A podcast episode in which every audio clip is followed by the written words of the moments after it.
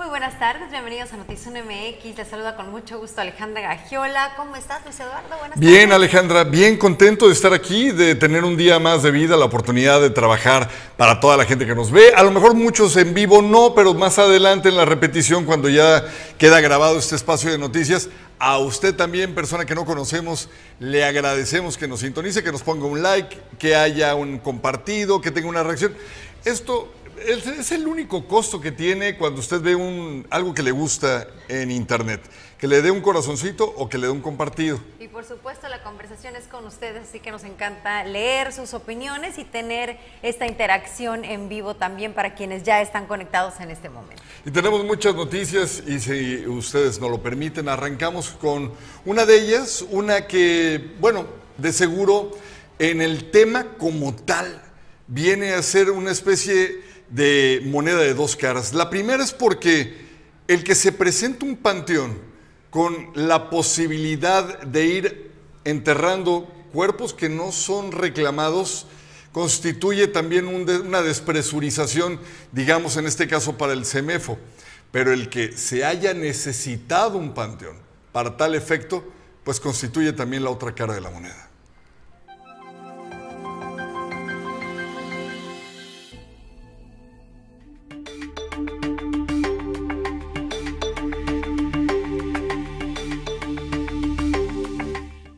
Baja California es el estado que más cuerpos manda a la fosa común en el país, más de mil al año, por lo que autoridades buscan construir dos panteones forenses para mejorar el manejo de cuerpos no identificados, tanto en Tijuana como en Mexicali. En la capital están por empezar la obra de construcción en el Panteón Centinela, mientras que en Tijuana, donde más se necesita por la cantidad de personas, se ha trazado por indefinición del terreno.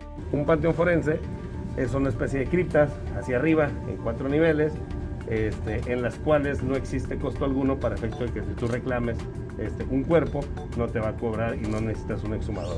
Entonces, ahora sí que el número de criptas que está programado para Tijuana, que es la, la ciudad que más cuerpos envía en todo el país a fosa común, alrededor de 1.300, 1.400 cuerpos, está proyectado que tenga una capacidad de 8.000 criptas. En la capital empiezan este mes con los trabajos. Para Mexicali ya tenemos hasta el proyecto ejecutivo, ya tenemos la asignación por parte del ayuntamiento, este, está todo el proyecto ejecutivo con, basado en el diseño efectuado por Cruz Roja Internacional este, y vamos muy avanzados. Yo creo que en este mes de, en, en este mes de septiembre debemos de tener ya este, ahora sí que fecha para la primera piedra y todo, todo ahí. ¿Dónde va a estar? Va a estar en, por la Rosita, por el Centinela, le llaman el Panteón del Centinela. Si no... Mientras que en Tijuana iban muy bien, dice magistrado, presidente, pero se atrasó por el tema del terreno.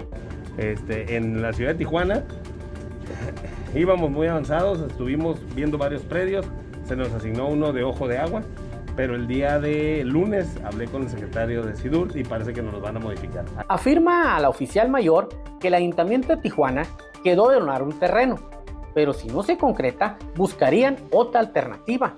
Entonces el municipio de Tijuana les ofreció un predio y estaban, eh, están en eso ahorita. Si, el, si no se lo facilita el municipio de Tijuana, el gobierno toda la disposición y tengo la instrucción de la gobernadora de, de poner varias predios a su disposición. Vendría a ayudar bastante para el tema de los desaparecidos, afirman en la Fiscalía General del Estado. Estamos sorteando el tema de, de los cuerpos que se encuentran en CEMEF. Eh, sabemos que eh, las instalaciones ya se encuentran rebasadas y es un trabajo que tenemos eh, constante entre, Fiscalía y, y, porque es un, trabajo conjunto. El destino de los cuerpos que lamentablemente no, no han podido ser este, identificados. Con producción de Daniel Ayala para Notizona MX, redefiniendo la información, José Manuel Yepes.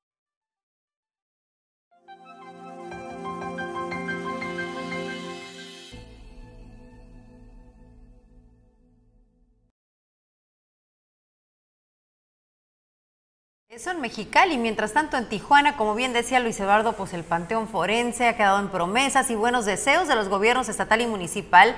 No se cuenta con el predio para que inicie la construcción, pese a que esta ciudad fronteriza es en donde se registra el mayor número de cuerpos no reclamados en el país y anualmente tienen que ser resguardados 1.200 cadáveres solamente en Tijuana. El director del Servicio Médico Forense en Baja California, César Vaca, señaló que los proyectos han quedado suspendidos debido a que no se ha realizado la donación de un predio y la última alternativa del Ayuntamiento de Tijuana fue cancelada por el secretario de Desarrollo Urbano, Miguel Ángel Bujanda. Y esto es para las personas que pues lamentablemente no son reclamadas, no son identificadas y esto para facilitar también su exhumación en caso de que se requieran. Actualmente ya no es un proyecto novedoso, ya en muchas partes del país se está haciendo, ya lo vemos más bien como una necesidad, lo hemos visto como una necesidad ya real, por eso la urgencia de, acercarnos a los municipios, nos acercamos a los municipios porque este es un proyecto de, en los que los panteones son eh, municipales. Entonces requerimos del apoyo de ellos para los espacios. Si va a ser un espacio en terreno municipal, para que ellos también nos ayuden a la administración de ellos. En la ciudad de Mexicali ha avanzado, tenemos mucho avance allá, ya nos dieron el terreno, ya tenemos los permisos, ya incluso estamos por, por iniciar las obras. Es diferente aquí a la ciudad de Tijuana también porque, bueno, en promedio en Tijuana, eh, en, promedio en Mexicali, perdón, son de 250 a 300 cuerpos al año los que no son identificados. Aquí son 1200 a 1300 al año los cuerpos que no son identificados, por lo cual necesitamos un espacio muchísimo más grande. Algo, algo que se me olvidó mencionar ahorita del Panteón es que estos cuerpos van a permanecer 7 años en los nichos. Nada más siete años. A los siete años estos cuerpos ya se redujeron a huesos. Entonces podemos extraer ya los huesos de estos nichos y colocarlos en otra área.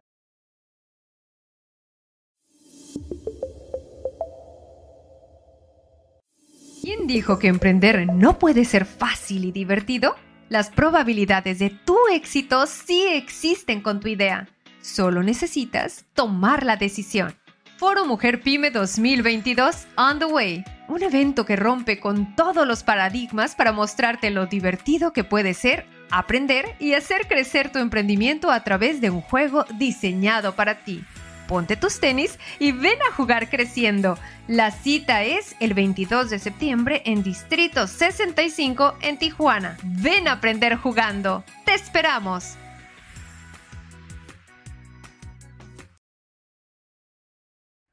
Estamos de regreso con más información y déjeme comentarle que el gobierno federal publicó en el diario oficial de la federación una ampliación a la fecha límite para regularizar los vehículos de procedencia extranjera, vamos, los chocolates. Ahora se podrá hacer el trámite hasta el 31 de diciembre del presente año.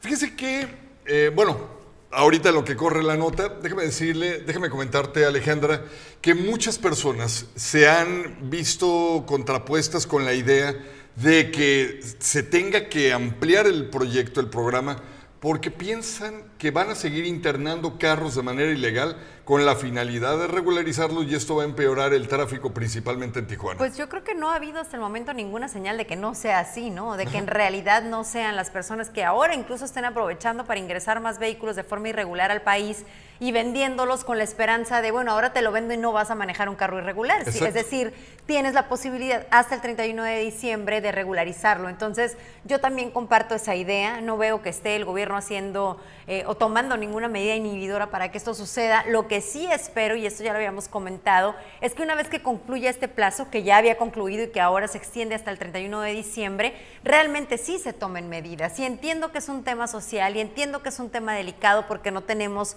opciones de transporte público digno en esta ciudad, pero con la promesa de que ya habrá, creo que también tenemos que apegarnos a la ley, ¿no? Porque no pueden unas personas sí tener que eh, manejar un vehículo con pago de placas, con seguro, daños a terceros y demás, y que te choque un vehículo chocolate que al final del día no tiene la posibilidad de responder al daño.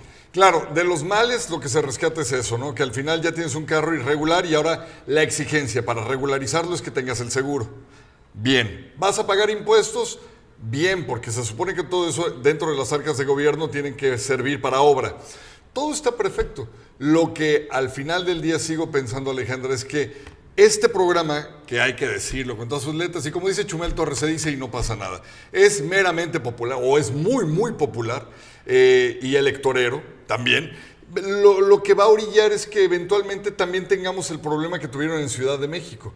Vamos a tener el hoy no circula tarde que temprano. Y más allá del tema de que de que es un, asunto de seguridad, ¿no? Porque eh, en general la autoridad o la, autoridad de seguridad nos ha dicho en repetidas ocasiones es en esos vehículos en donde se cometen la mayor cantidad de los delitos en nuestra frontera, porque con toda impunidad dejan el vehículo ahí que no está ligado a, ningún, a ninguna persona. Entonces se busca inhibir eso y se busca también inhibir pues que haya quien esté circulando de forma irregular. aquí, aquí vamos a la información. Vamos.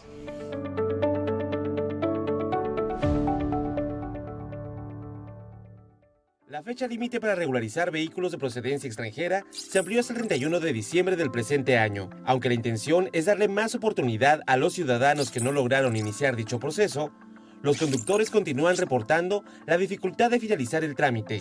El principal inconveniente fue la falta de citas. En algunos casos duraron hasta un mes en conseguirla. Ahora, los conductores se enfrentan a la larga espera para ser citados a pagar las placas y tener su vehículo regularizado. Parecer no están bien organizados porque hay, hay personas que he escuchado comentarios que tienen tres meses, dos meses que no les han hablado y están aquí y les dicen pues no, no, no les dan solución o que no hay sistema. De la cita me mandaron, al 25 me tocó venir aquí, ya entregué mis papeles y pues llevo ya, pues ya casi el mes y supuestamente nos iban a hablar, pero no nos han hablado.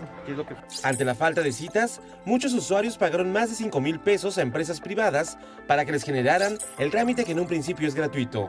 Esta situación ha generado incertidumbre en los ciudadanos que no pagaron y generaron la cita por sus propios medios. Algunos de los usuarios sospechan que las empresas tienen acuerdos con trabajadores del registro público vehicular porque estos suelen beneficiar a las personas que han pagado a las importadoras por iniciar su trámite. De hecho ya me había desanimado. Eh, ya dije, no, yo creo que está bloqueado este sistema, dije yo, porque qué casualidad que no, el sistema no da opción para darle hora cosa que creo yo que no, o sea, por sistema no creo que no lo detecten a, tiempo, pero hay sospechas que, ¿Por qué? Porque como por otro lado hay agencias que venden la cita, que, ya te los papeles y, se las dan. O sea, realmente, como pagando sí me dan las placas y cuando lo hace uno el trámite normal, a pesar que en un principio el gobierno federal señaló que este tipo de prácticas no eran adecuadas, el delegado federal en Baja California, Jesús Alejandro Ruiz Uribe, lamentó que se cobre por trámites que son gratuitos, pero enfatizó que no se está cometiendo una ilegalidad.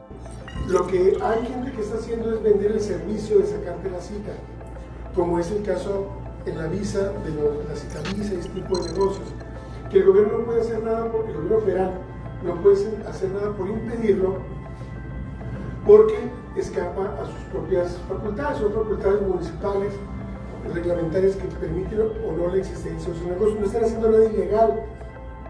Podría cuestionarse si es ético o no. Al 19 de septiembre se generaron 172.642 citas en Baja California y se han regularizado 124.651 vehículos. El recurso recaudado para bacheo de vialidades es de 311.627.500 pesos. Hasta el momento no hay fecha precisa para que el Estado reciba dicho recurso. Con imagen y edición de Lordan García, informó para Notizona MX, redefiniendo la información, Uriel Saucedo.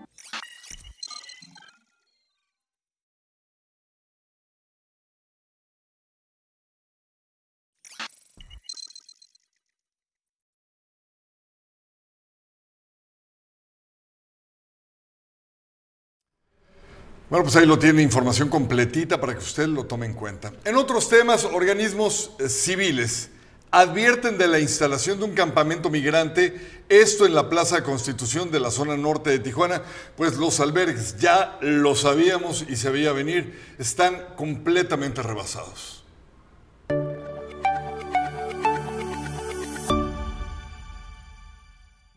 Saturación de albergues y falta de atención y apoyos de los gobiernos, Organismos advirtieron la reapertura de un campamento de migrantes con casa de acampar en la Plaza Constitución de la zona norte.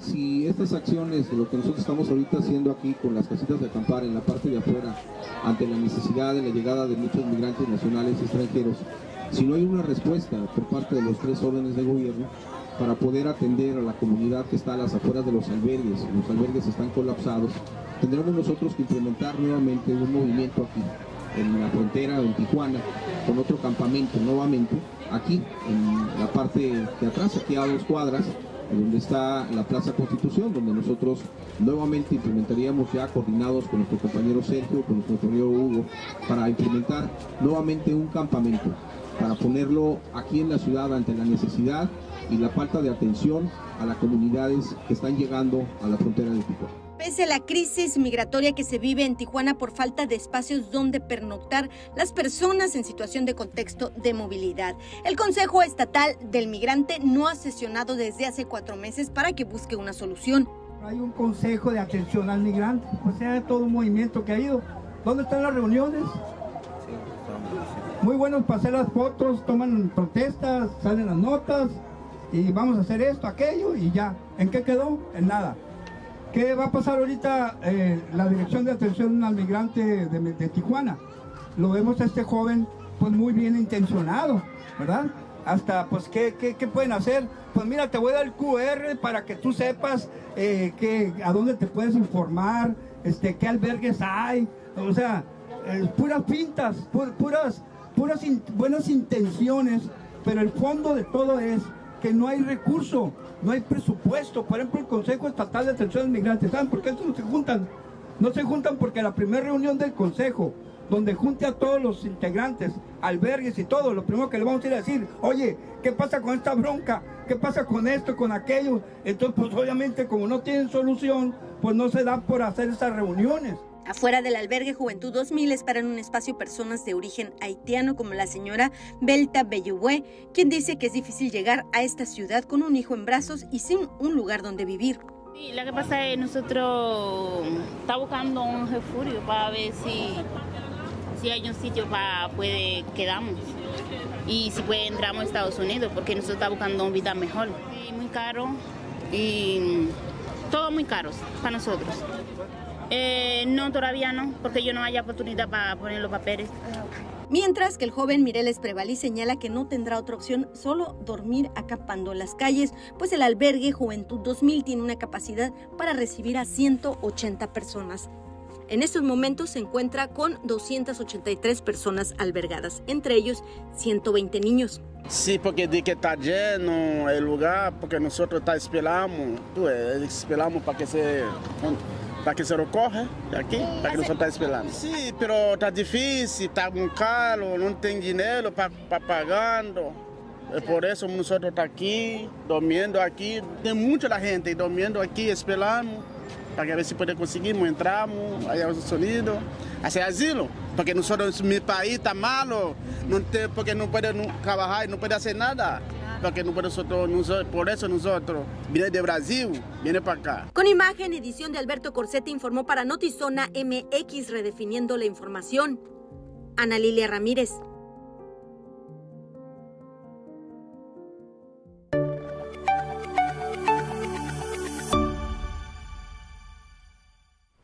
Coincido absolutamente con las palabras de Sergio Tamay Luis, pero más allá me sigue llamando la atención que si estamos en una frontera con vocación 100% migrante, que esto ha sido histórico, que no está establecido ya todo esto que menciona, que si el QR, que si las opciones, que el módulo famoso que se prometió cuando quitaron el chaparral y nunca se instaló. O sea, la gente que llega no llega con el conocimiento de a dónde ir, ni en dónde sí deben de instalarse y en dónde no, y cuál sería la ruta a seguir, porque obviamente su intención es cruzar Estados Unidos. Entonces, todo esto, ¿por qué seguimos hablando del tema, incluso más allá del presupuesto que dice que no hay? ¿no? Porque ya vemos que hay una problemática todavía mayor, que es ya no hay el espacio en los albergues. ¿Cómo me gustaría poder agarrar todo lo que en la cabeza me pasa, Alejandra, y acomodarlo en orden? Porque son una bola de aristas que me vuelven loco, me vuelan la cabeza. Una de ellas ya la dijiste. ¿Por qué si tenemos una tradición histórica de nos guste o no Vamos a seguir recibiendo año tras año caravanas migrantes, nos gusta o no, tengamos espacio o no, tengamos autoridades responsables o no, como sea, del color que sea, llámese Morena, PRD, eh, Movimiento Naranja, eh, PRI, lo que sea, vamos a seguir recibiéndolo. Eso no tiene que ver con los partidos, pero sí tiene mucho que ver con organismos de la sociedad que le dedican su vida en un área eh, absoluta de servicio para atender o ver cómo atender a tantas familias y tantas personas que llegan sin una sola pista de qué hacer ya que se quedaron aquí varados. Dos, si existe el riesgo de que esto se convierta en el segundo y en el tercer chaparral. Tres, ¿por qué es, eh, eh, ahí sí ya remato con tu pregunta, ¿por qué es que nos volvemos a preguntar que las autoridades no están presentes más que, como dice Tamay, llegan, dicen lo que ya se sabe, pero no pasan del discurso? Yo para no caer en el mismo error, te diría, Alejandra, ya me apasioné, ¿verdad? Déjale bajo. Yo diría que por qué, maldita sea, no agarran el dinero que tienen destinado para esto, no en ampliar albergues, en repatriar gente, en buscar la manera de que puedan regresar a sus estados, en subirlos a camiones, subirlos a aviones y buscar la manera de que poco a poco, eh, de alguna manera, con eh, algún acuerdo que tengan con aerolíneas y líneas de autobuses, porque aquí ya no pueden estar, no hay espacio y no hay dinero para mantenerlos. Sí, es que ya estamos hablando en el caso de quienes quisieran regresar, que no son la mayoría, pero eh, creo que el riesgo eh, del que hablas, latente, tiene otros, eh, otras aristas también, que es, está en la vía internacional, de donde vienen cientos de miles de turistas cada fin de semana que ya conocemos como el bordo y que ya constantemente decimos, híjole, ya de por sí es una imagen muy negativa ver cuando las los adictos están inyectando ahí, la explicación que hay que darle a menores de edad y simple y sencillamente que vengas y no estés acostumbrado a transitar por esa zona como, como si estamos los tijuanenses y que esa sea la imagen. Eso ya lo habíamos abordado. Agrégale este campamento que posiblemente... De 180. Que ya se está instalando y que posiblemente va a terminar siendo otro chaparral esas personas transitan por la zona y además cruzan de manera muy brusca la vialidad, que es la vía rápida. Ahí hay muchos riesgos de los que no sé si la autoridad simplemente ignore o esté rebasada y no tenga cómo solucionarlo, pero nos decía, nos daba un dato interesante nuestra jefa de información que sí hay un albergue habilitado para migrantes en donde hay espacio, simplemente no está en esta zona y ellos eligen instalarse aquí. Sí, la proximidad a la línea les da la esperanza de que en algún momento vuelvan otra vez a permitir que hagan su espera dentro del país. Ya habíamos hablado mucho de este mecanismo de Estados Unidos, que México, un área, una sala de espera mientras, etcétera, etcétera. Todo eso no vamos a entrar en el detalle. En lo que a mí me impresiona otra vez, Alejandra, es, uno, este gobierno federal retiró dinero de programas, de muchísimos, como que podrían ahorita auxiliar a estas personas. Dos, siento que cada vez hay más apatía de parte de la gente de Tijuana, que estamos todos inmersos en ver cómo sobrevivimos al día a día. Y se entiende. Se entiende. Y, en, y otra, otro tema de esta zona son los comedores, como el salesiano, o sea, áreas en donde eh, apoyan a migrantes, les dan de comer y les ayudan con distintas necesidades y obviamente el tener esto de, en cercanía les beneficia, por eso también no se van de esta zona.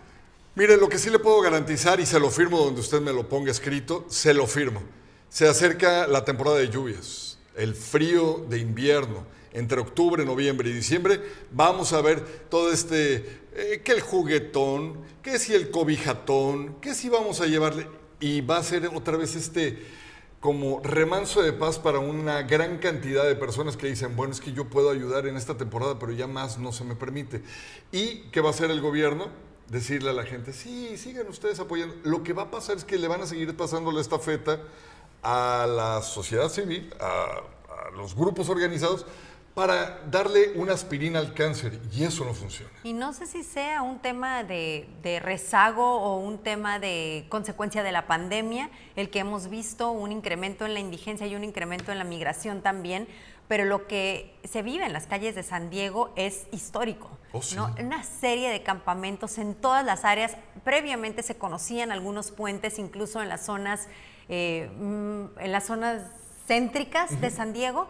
En algunos puentes ya era habitual que, había indigencia, que hubiera indigencia, pero ahorita están rebasados por mucho. Hay una serie de reportajes, notas periodísticas cuestionando también al gobierno de ¿Qué va a pasar? qué, es, qué va a pasar y qué está pasando. ¿Por qué de repente este incremento y no ha habido tampoco una respuesta clara? Rápido, quiero rematar con dos temas chiquititos, rápidos, a ver si, si alcanza el tiempo. Uno, me preocupa muchísimo el tema de los niños. Ojalá que realmente si el gobierno no puede repatriar, si no puede abrir albergues, si no puede habilitar lugares, que por lo menos lleven eh, brigadas para atender a tanto pequeñito, a tanto niño que está expuesto y de maneras brutales a no sé qué cantidad de peligros, tanto eh, pues físicos como eh, eh, epidemiológicos. Y dos, creo que el tema también, Alejandra, es que conforme va llegando más gente y hay más demanda de vivienda, sigue aumentando el costo de la vivienda y esto está desequilibrando por todos lados el fenómeno, no solo para quien llega, sino para quienes ya estamos aquí. Ese tema lo abordamos en Zona de Oportunidades y les, les invito a verlo este viernes porque es justo los expertos nos hablan de, del encarecimiento de la vivienda y de una firma de convenio con el gobierno del estado para buscar hacer vivienda accesible para todos. Urge. Urge, dice Gerardo García que, salu- que te manda saludos y que él es Team Tío Cantón. Gracias, Gerardo. A ver qué día se me hace invitar a Gerardo, aunque sea un, una soda, un, un café. Ha de ser una cura platicar contigo, Gerardo. Muchísimas gracias. Telecom cambiará de nombre a Financiera del Bienestar, en donde se podrán enviar las remesas de Estados Unidos a México de una manera más económica y accesible. Esto lo señaló el diputado local eh, Ramón Cota, quien detalló que también se podrán entregar los créditos a la palabra y a las tandas del bienestar del gobierno federal. Para conocer los cambios en Telecom, invita al foro Las y los migrantes en su inclusión financiera en la frontera norte de México, que se va a llevar a cabo en el aula magna de la Facultad de Derecho de la UABC Campus Tijuana el 23 de septiembre a las 5 de la tarde. Bueno, es un evento muy importante que estamos organizando en conjunto con Telecom, con esta dependencia que todo el mundo conoce, todos los mexicanos conocemos y que está en una transformación. Ya no se va a llamar Telecom, se va a llamar a partir del siguiente año Financiera para el Bienestar, que ofrece una gran cantidad de servicios y que particularmente en este foro lo que queremos es dar a conocer las herramientas de inclusión financiera que ofrece esta dependencia para las personas que están en la necesidad de enviar dinero a sus familiares, particularmente lo que conocemos como las famosas remesas, ¿no? Simplemente para darnos una idea, las remesas en este primer semestre del año de enero al mes de junio representaron 27 mil millones de dólares que enviaron nuestros paisanos en Estados Unidos a sus familiares en toda la República Mexicana. Con el objetivo de impulsar modelos de negocios innovadores a través del juego, la Asociación Civil Mujer Pyme dio a conocer el foro On the Way, que se realizará el próximo jueves 22 de septiembre en las instalaciones del edificio Distrito 65 aquí en Tijuana. El evento simulará un juego de mesa que presenta los siete pasos clave para el crecimiento y éxito de las micro, pequeñas y medianas empresas para formar su modelo de negocio mientras se divierten. Por medio de conferencias, paneles, talleres y un área de pláticas, se abordarán las áreas modelo de negocio, estructura de la empresa, promoción y ventas, así como sustentabilidad, capital emprendedor, entre otras.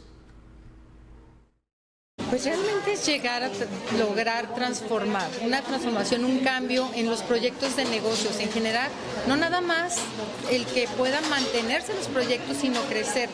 Y si empezamos trabajando desde la mente, desde el cambio de chip, desde el cambio de la mentalidad, estos proyectos tienen mucha más posibilidad y sobre todo metiendo el tema de innovación, el tema creativo, que ahorita hace muchísima falta. Entonces realmente toda la sociedad y todo el mundo necesitamos este tipo de proyectos, proyectos creativos, proyectos sustentables, responsables, pero también esta parte que ayuden, que de alguna manera también irnos ayudando unos a otros a crecer.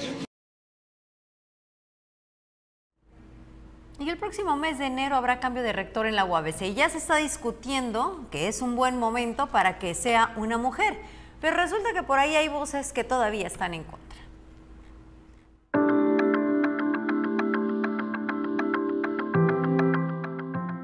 En el marco de la sucesión de la rectoría de la UABC, que será en enero próximo, diputados locales buscan reformar la ley orgánica de alma mater para que se asegure la paridad en los cargos directivos. Los legisladores instalaron los trabajos de comisiones y mientras trabajan en la reforma, el rector Daniel Octavio Delgadillo les mandó decir que este tema debe ser normado hacia el interior y no precisamente a través de una reforma con la intervención de los diputados. El rector asegura que la UABC sí está preparada para que asuma una mujer y diputados aseguran que no quieren entrarle a la paridad. Eh, bueno, sin duda esta universidad desde hace muchos años está preparada para que la dirija tanto un hombre como una mujer, esto lo sabemos todos. Eh, siempre hemos apelado para que la Junta de Gobierno designe a la persona. El rector no está de acuerdo con el planteamiento que hacen los diputados. Por supuesto que no, no estamos de acuerdo. Eh, es una es una falta al artículo segundo de la Ley General de Educación que establece que se debe de llevar a cabo una consulta por parte de la universidad para efecto de que podamos hacer una presentación de una iniciativa. Es ilógico que hagamos una encuesta cuando ya está una iniciativa. Primero se elabora una encuesta, hacemos un análisis de la pertinencia. Es evidente que hay que normar los temas de paridad hacia el interior de la universidad se le preguntó al rector si es una injerencia a la autonomía de la universidad y esto contestó. Yo creo que a lo mejor fue una falta de conocimiento del artículo segundo, el cual tiene que ver eh, respecto a que sea las propias universidades. Afirma diputado que no ha habido diálogo con el rector. Inclusive te debo de decir que al rector ya nos dejó plantados dos veces. Se le invitó a dos sesiones de trabajo y no ha venido y se le pidió ya por escrito una cita para poder acercarnos inclusive pues en el campus universitario de nuestra alma mater. Se tiene que hacer una consulta previa para la reforma y afirma diputado que el Congreso del Estado la puede hacer. Podemos hacer nosotros como Congreso porque el artículo segundo no dice que la universidad debe de hacerla. Si el órgano legislativo es el Congreso del Estado, nosotros podemos hacer la consulta y obviamente pues esperaríamos y eso hemos buscado este, de hacerla en coordinación y colaboración con la universidad. Con producción de Daniel Ayala. Para Notizona MX, redefiniendo la información, José Manuel Yepis. La histórica frase y muy conocida en el ámbito de las parejas que van a cruzar sus vidas por un año, dos, tres, el resto de sus días, de hasta que la muerte nos separe. En la siguiente historia cobró un significado completamente distinto. Vea los detalles.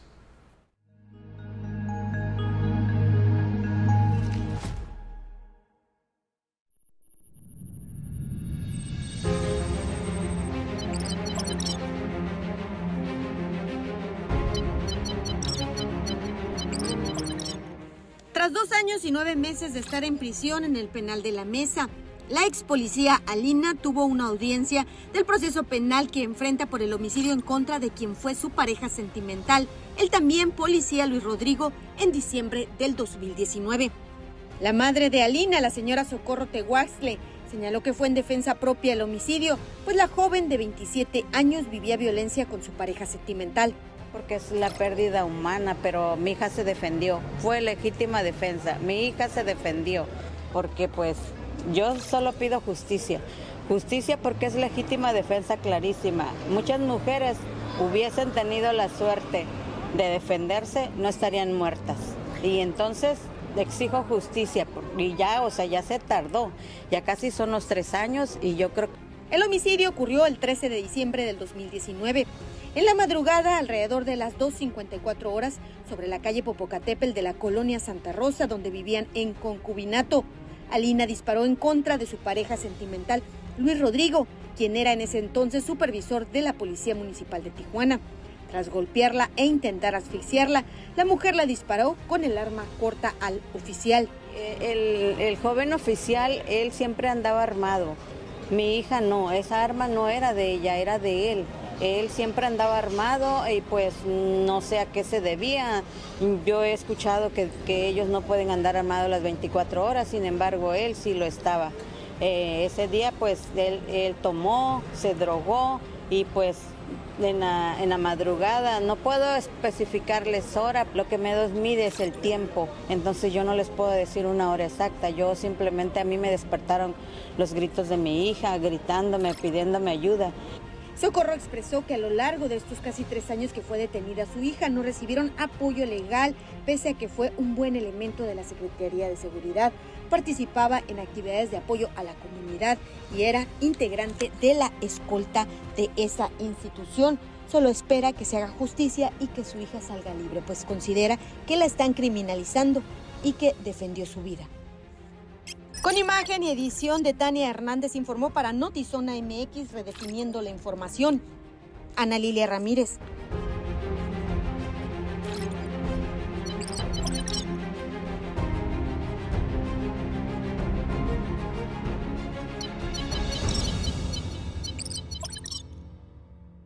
Fundación Castro Limón presenta el regreso de Corre con Espuma, el divertidísimo evento que sumerge a las familias tijuanenses entre espuma, color y esperanza. Domingo 25 de septiembre, recorre 5 kilómetros para ayudar a la niñez con cáncer. Adquiere tus accesos en fundacioncastrolimón.org o manda WhatsApp al 664-310-8465.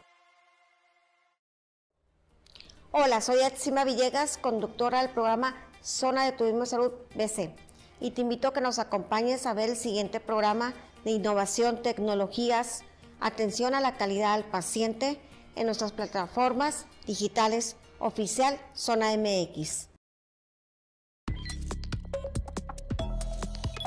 Información en breve desde Notizón MX. El gobierno de la Ciudad de México reportó 17 inmuebles con daños de riesgo bajo y 4 con riesgo medio. El saldo reportado tras el sismo es blanco. Se reportan al menos 76 escuelas con daños, 70 con riesgo bajo, 5 con riesgo medio y solo una con riesgo alto. Este es el recuento de los daños del sismo de ayer y se analiza el entorno de Enrique Cosplay. De acuerdo a la autoridad, nos había generado muchas líneas de investigación. De alguna manera vamos reduciendo y nos están llevando posiblemente a tres líneas de investigación.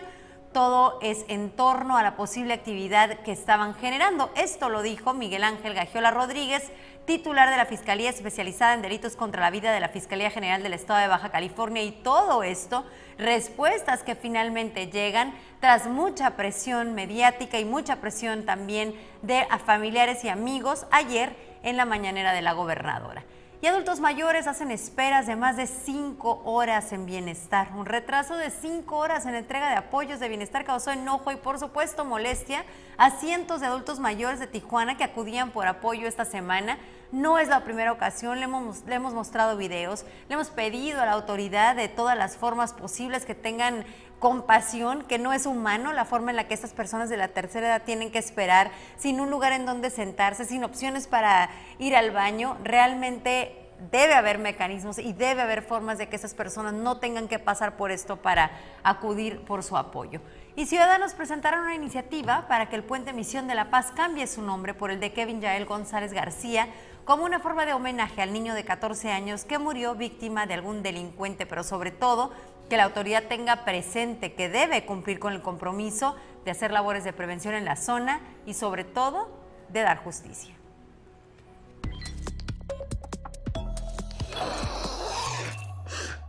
What about you? Sorry? If you could go anywhere in the whole world, where would you go? I always wanted to be part of something bigger. Love that answer. Something that lasts, that means something. Something more important than life. Yes. It's written in the stars. I am a star. If I had money, I would only spend it on things that were fun, you know? Not boring things like taxes. I'm just one for everyone to party forever.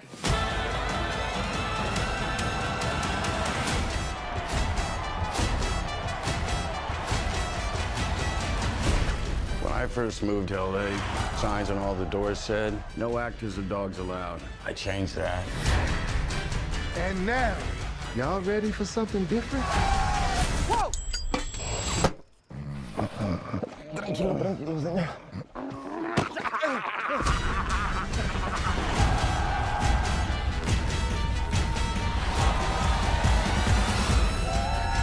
You know what we have to do?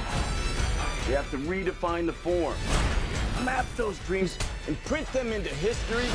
Look up and say, Eureka! I am not alone. Get a kick eye kiddy kicky.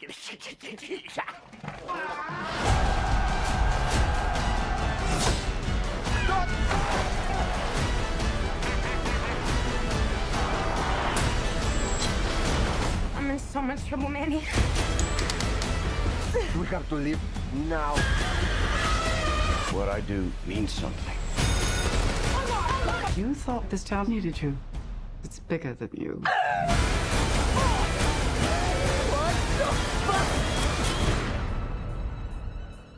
It's the most magical place in the world.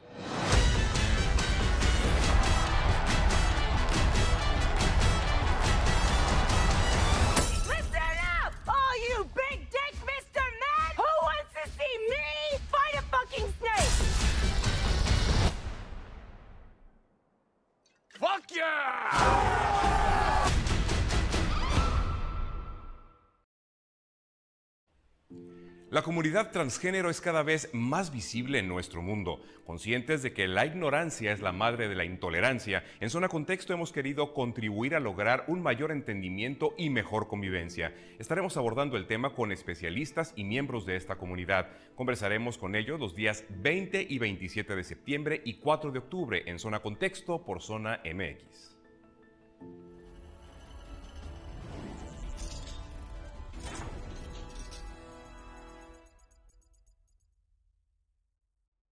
Son tres entregas de Zona Contexto con este tema que inician hoy a las 7. Los invitamos a estar muy pendientes y como ya nos mencionaba Pablo, dos martes después, abordando el tema que me parece es una forma de informarnos, Luis, muy, muy valiosa porque tiene que ver primero con que conozcamos más sobre la comunidad transgénero para comprender y tiene que ver también con sensibilizar a la comunidad para que entienda que habrá que tener paciencia con quienes no dominan el tema, con quienes no lo conocen, para que ambos tengamos este entendimiento y esta tolerancia. Si usted quiere aprender más acerca de estos temas, creo que esta es una muy buena oportunidad. Lo puede hacer desde la comunidad de su casa. Lo hace guiado por una voz eh, que usted conoce perfectamente, que está identificado identificada con él, que es eh, la voz de Pablo Barragán.